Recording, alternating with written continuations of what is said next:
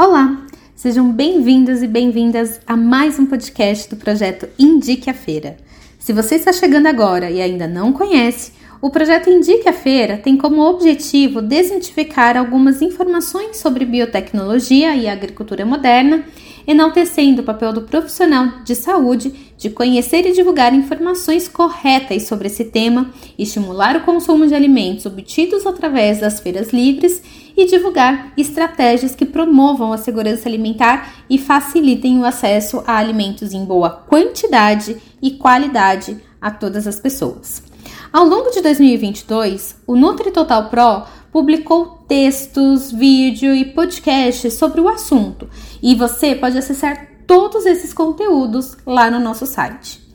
E para fechar o projeto com chave de ouro, hoje eu tenho como convidada a Mariela Berezovski, que é farmacêutica bioquímica com especialização em alimentos pela Faculdade de Ciências Farmacêuticas da Universidade de São Paulo. Ela tem mais de 30 anos de experiência nas áreas de nutrição, assuntos científicos e regulatórios e comunicação em saúde. Parte na indústria de alimentos, atuando principalmente na área de ciências e nutrição, dentro de pesquisa e desenvolvimento de produtos, e outra parte em organização sem fins lucrativos, como diretora executiva do IUS Brasil, com foco nas áreas de nutrição, segurança alimentar e biotecnologia.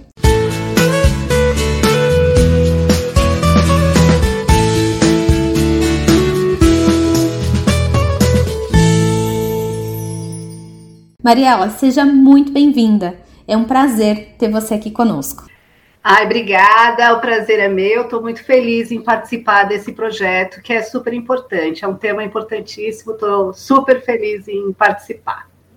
Bom, Mariela, então, é, como você trabalha na área de nutrição, segurança alimentar, é, eu já vou começar logo te perguntando qual é a importância de consumir frutas, legumes e, e verduras? Bom, não há dúvidas, né, quanto à importância de se consumir frutas, legumes e vegetais, né? Esses alimentos são importantes fontes de fibras, de vitaminas, de minerais e outros compostos reconhecidamente benéficos para a saúde, né? Eles exercem um papel fundamental na promoção, na manutenção da saúde, na prevenção de doenças crônicas não transmissíveis, no bom funcionamento do intestino, enfim, são importantíssimos para uma melhor qualidade de vida. E o consumo regular desses alimentos, né, as frutas, legumes e vegetais, os FLVs, né, como a gente costuma dizer, é tão importante que a Organização Mundial de Saúde fez uma recomendação para que as pessoas consumam, no mínimo, 400 gramas desses produtos por dia em cinco ou mais dias da semana. E por outro lado, existem dados que mostram que, apesar do Brasil ser um grande produtor agrícola, o consumo desses LFVs né, pela população brasileira ainda é muito baixo. Não atingem nem de perto a recomendação da Organização Mundial de Saúde. Só para você ter uma ideia, de acordo com os dados do Vigitel, que são dados de uma pesquisa feita pelo Ministério da Saúde, só 34,2% da população adulta brasileira consumiu FLVs de forma regular em cinco dias ou mais na semana, né, conforme a recomendação da OMS. Só 34,2%. Esse dado que eu peguei é de 2021. É muito pouco, né? Muito pouco. Mas, assim, eu gosto sempre de ressaltar também, né, que não existem alimentos bons ou ruins para que uma alimentação seja saudável, precisa ter variedade, equilíbrio, controle na quantidade né, e na qualidade uhum. dos alimentos. Perfeito, Mariela. É, quando a gente, eu mesma, como nutricionista, às vezes me assusto quando eu vejo esses números do Vigitel, porque é um número pequeno, né, perto da população que deveria consumir esses alimentos em quantidade adequada. É, Exato. E, e, quando a gente fala né, de frutas, legumes, verduras, os alimentos que a gente encontra na feira, é, as pessoas ficam com muitas dúvidas a respeito é, das diferenças que existem entre alimentos orgânicos e os alimentos convencionais. Você poderia explicar um, pouco a diferença entre eles, é, se ambos são seguros, se existe é, diferença nutricional entre esses alimentos? Então, uh, de uma maneira geral, a diferença entre orgânico e convencional está na forma do cultivo, né? E não na questão da segurança ou no valor nutritivo dos alimentos. Então, tem uma regulamentação que é de responsabilidade do Ministério da Agricultura, que considera o produto orgânico, né, seja in natura, seja processado, quando é obtido em um sistema orgânico de produção. Então, tudo é muito focado em sustentabilidade, é, para que não seja prejudicial ao ecossistema local, tem a ver com a preservação, preservação do ambiente, da biodiversidade, com os ecossistemas naturais, com a utilização de substâncias que, que preservem o solo e vários outros itens que envolvem boas práticas de produção. No final, é, passa por uma auditoria e pode-se obter o que a gente chama de certificação, um selo de produto orgânico, né? Mas não dá para dizer se eles são mais seguros ou mais nutritivos, né? Mas enfim, de qualquer forma, eu buscando responder essa pergunta, né, se são mais nutritivos, mais seguros, de forma mais objetiva, eu quero mencionar um trabalho publicado por um grupo de cientistas né, da Universidade de Stanford, dos Estados Unidos.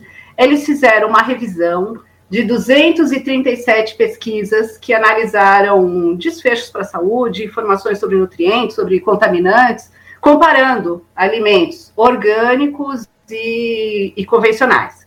E a conclusão que eles chegaram foi que não existe diferença significativa entre eles, nos teores né, desses nutrientes ou desses uhum. contaminantes. Então, o que a gente pode dizer, né, à luz dos conhecimentos científicos hoje, é que os alimentos convencionais são tão seguros, tão nutritivos quanto os orgânicos. Entendi. E quando, e quando a gente fala de alimentos transgênicos, Mariela, é, o que seria esses alimentos? Eles também são seguros? O que você pode nos explicar sobre os transgênicos? Ah, isso já está mais do que comprovado. São seguros, são tão seguros quanto os convencionais.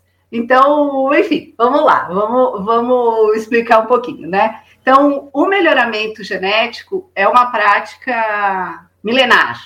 Então, praticamente todos os alimentos que a gente come, que a gente consome hoje, já passaram por um, um processo de melhoramento genético convencional. Então, quer dizer, foram feitos cruzamentos, a seleção das plantas com as características que se deseja, assim vai. E, e, aí, mas qual é a diferença, né, entre o melhoramento esse eh, genético tradicional, né, convencional, para a transgenia? Então, o, no melhoramento eh, genético tradicional, o homem seleciona as plantas com aquelas características que se deseja, realiza o cruzamento entre elas de forma que essas características sejam passadas para a próxima geração e assim vai. Então, e na transgenia, a gente pode até considerar como se fosse uma evolução desse melhoramento genético convencional. Ela é realizada em laboratório, claro, com a transferência do gene específica, específico da característica específica que se deseja. Então, permite um nível de precisão que não seria possível assim na natureza, com os cruzamentos, né, que eu comentei, aguardando a próxima geração. Então, na transgenia, o processo é mais rápido, mais preciso e acelera essas mudanças desejadas. E, e, e tem um exemplo que eu gosto de dar, né, para desmistificar um pouco essa questão da naturalidade, que é o da batata doce. Então, é considerado um transgênico natural. Como, né? Então, cientistas repararam que alguns organismos é, têm capacidade, uma capacidade natural de transferir as uh, características genéticas para outras espécies. E que é o caso dessas bactérias, que são que é do gênero agrobactério. Então, elas transferem seus genes naturalmente presente para as plantas, né? Então, aí pesquisadores descobriram que esses genes dessas bactérias foram introduzidos naturalmente na batata doce. Aí faz assim com que esse alimento seja considerado um transgênico natural. E é a batata doce que a gente está acostumado aí a, a ver. Mas, enfim, de qualquer forma, todos os produtos derivados da biotecnologia é, têm que passar por uma avaliação super rigorosa de biossegurança antes de ir para o mercado, antes de serem colocados à disposição do consumidor. Então, são realizados muitos, mas muitos estudos, muita pesquisa, até aprovação de um alimento transgênico ou geneticamente modificado. Então, no Brasil, existe um conjunto de normas que garante é, esse processo né, de avaliação. É, tudo começou com a Lei de Biossegurança, lá em 2005, né? Foi publicado em 2005, mais de 25 anos. E aí foi instituída uma comissão, a Comissão Técnica Nacional de Biossegurança, a famosa CTNBio, que é responsável por estabelecer normas de segurança, né, conforme a lei, mas também pela aprovação ou não dos OGMs. E aí, isso quer dizer o quê? Que antes de qualquer produto, antes de qualquer alimento ou derivado de ou, ou qualquer outro produto ser comercializado no Brasil, ele passa por essa avaliação. Então, eles só vão estar lá à disposição depois de uma série exaustiva de análises de acordo com as normas da CTNBio, que levam em consideração não só a saúde humana, animal, vegetal, mas os riscos para o meio ambiente como um todo, né? Essa lei, né, essa garante que essas nossas preocupações, né, em relação à segurança dos transgênicos sejam endereçadas antes que eles cheguem no mercado, né? Uhum. E a gente está falando aí de um histórico de utilização segura é, de mais de 25 anos, né? Esses alimentos já são consumidos em larga escala no Brasil e no mundo há mais de 25 anos. É, sem nenhum registro assim de negativo de impacto para a saúde. Quer dizer, uhum. se tivesse tido alguma coisa, já teriam sido proibidos, já teriam sido retirados do mercado, né? Então, é aí que a gente fala nesse histórico de utilização segura. Perfeito, Mariela. E você deu o exemplo da batata doce eu me lembrei que em um dos conteúdos que nós publicamos no Nutri Total Pro a respeito desse tema, é, a gente trouxe exemplo também do milho, né? Que o milho, como a origem dele é muito diferente da que a gente utiliza hoje em dia e a gente só consegue consumir o milho da maneira como a gente consome hoje porque existiu melhoramento genético, primeiro feito é, de forma digamos assim, orgânica, né? E depois, é claro, com o uso da biotecnologia para melhorar cada vez mais é, as características do produto e deixar ele mais palatável. Exato, o milho é um ótimo exemplo, né? Se pegar um milho de milhares de anos atrás, né? Sim. Seja muito diferente. Sim. E aí, falando desse, desse ponto, né, do uso da, da biotecnologia, até nas questões do melhoramento genético que você também citou, é, qual seria a importância da biotecnologia, principalmente se a gente pensar no contexto de insegurança alimentar, de garantir a oferta de alimentos para toda a população? A biotecnologia, bom, minha opinião é que é fundamental nesse contexto né, da segurança alimentar. A gente viu, né, algumas semanas foi super divulgada a informação de que atingimos a marca de 8 bilhões de habitantes no mundo. A estimativa é que em 2050 né, a gente chegue a quase 10 bilhões. E a grande questão é como garantir alimentação saudável para toda essa população, né? E, e, e, além, né, nem falar, né, só do aumento da população, a gente ainda tem que considerar as mudanças climáticas, que tem, claro, impacto, né, forte impacto na agricultura, né, nas lavouras.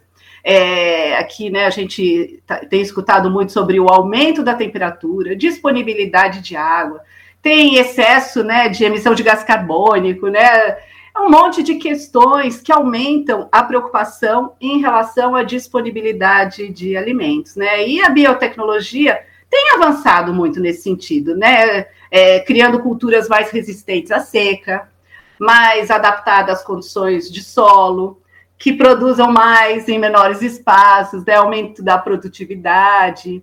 E, quer dizer, tudo isso pensando na produção, né? Mas a gente tem que falar também né, na questão da qualidade dos alimentos. Então, a biotecnologia pode ajudar também no desenvolvimento de alimentos com teores maiores de nutrientes. O exemplo clássico, né, que a gente sempre dá é o arroz dourado, né, com altos níveis de beta-caroteno. Mas tem outros exemplos, né, soja, feijão, outros, enfim. É, tem um campo enorme de pesquisa e desenvolvimento de produtos nessa área, né? Perfeito.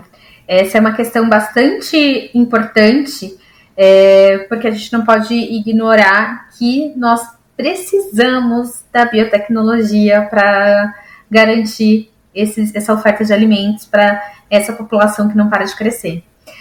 É, e aí, Mariela, me vem uma outra pergunta né? É, enquanto profissionais da saúde, qual é o nosso papel nesse combate à insegurança alimentar? Ai, a gente tem debatido demais esse tema, né, em diversos fóruns, né? Tem assuntos que são recorrentes, né, que a gente vem discutindo há anos.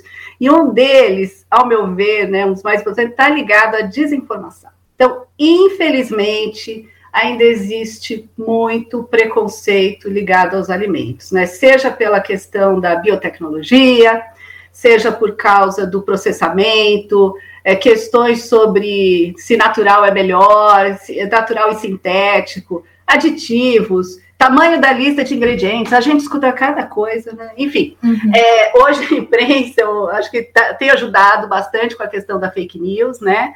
Mas a trajetória é longa, a gente não pode desanimar, vai fazendo um trabalho de formiguinha, né? Mas informação é tudo. Então, informação, educação e comunicação têm que andar juntos. Então, esses dias eh, eu li um artigo sobre o combate à fake news na Finlândia. E eles incluíram uma matéria no currículo regular das turmas de ensino fundamental, ensino médio, chamado letramento midiático parece que está dando resultado. Eu achei fantástico. Eu acho que é bem por aí. Educação é tudo, tem que começar desde cedo, e a forma como é ensinado faz toda a diferença. É o papel, e aí o papel também entra o papel dos profissionais de saúde, com informação correta. A gente tem que acabar com esses preconceitos, valorizar a ciência e combater a desinformação, né? Muito bem, Mariela perfeito. Acho que a gente está aqui caminhando para o encerramento da nossa entrevista, desse podcast, e acho que não poderia ser com uma mensagem melhor do que essa. Né? É combater a desinformação, buscar conhecimento. É, nós, profissionais da saúde, é, você tocou num ponto importante, eu sempre falei e acredito que nós somos comunicadores, porque por mais que nós é, que você não deu uma entrevista para TV ou para um jornal, você está no consultório conversando com um paciente, você está no hospital conversando com um paciente, está numa sala de aula com os alunos, e isso também é comunicação. Né? E como você falou, é um trabalho de formiguinha, porque o que mais a gente vê atualmente são informações é, muitas vezes erradas mesmo sobre alimentação e nutrição por aí. E infelizmente são essas as informações que mais se propagam. É, belo exemplo esse da Finlândia que você trouxe pra gente. Ah, muito legal. Ai, que bom. Mariela, aproveito para te agradecer é, por essa contribuição, por você dividir com a gente a sua experiência e o seu é, conhecimento sobre o assunto. Muito obrigada pela sua participação. Eu que agradeço, eu adorei. Ah, que bom. Então, deixa aqui as portas abertas para você voltar quando quiser. Ah, que bom, obrigada. Agradeço também a todo mundo que acompanhou esse nosso bate-papo aqui até o final e convido a todos para acessar os conteúdos do projeto Indique a Feira. Tem muito mais informação nos textos, vídeos, podcasts que já estão lá no nosso, no nosso site, inclusive completando algumas das informações que a gente trouxe aqui no podcast. Um abraço e até a próxima!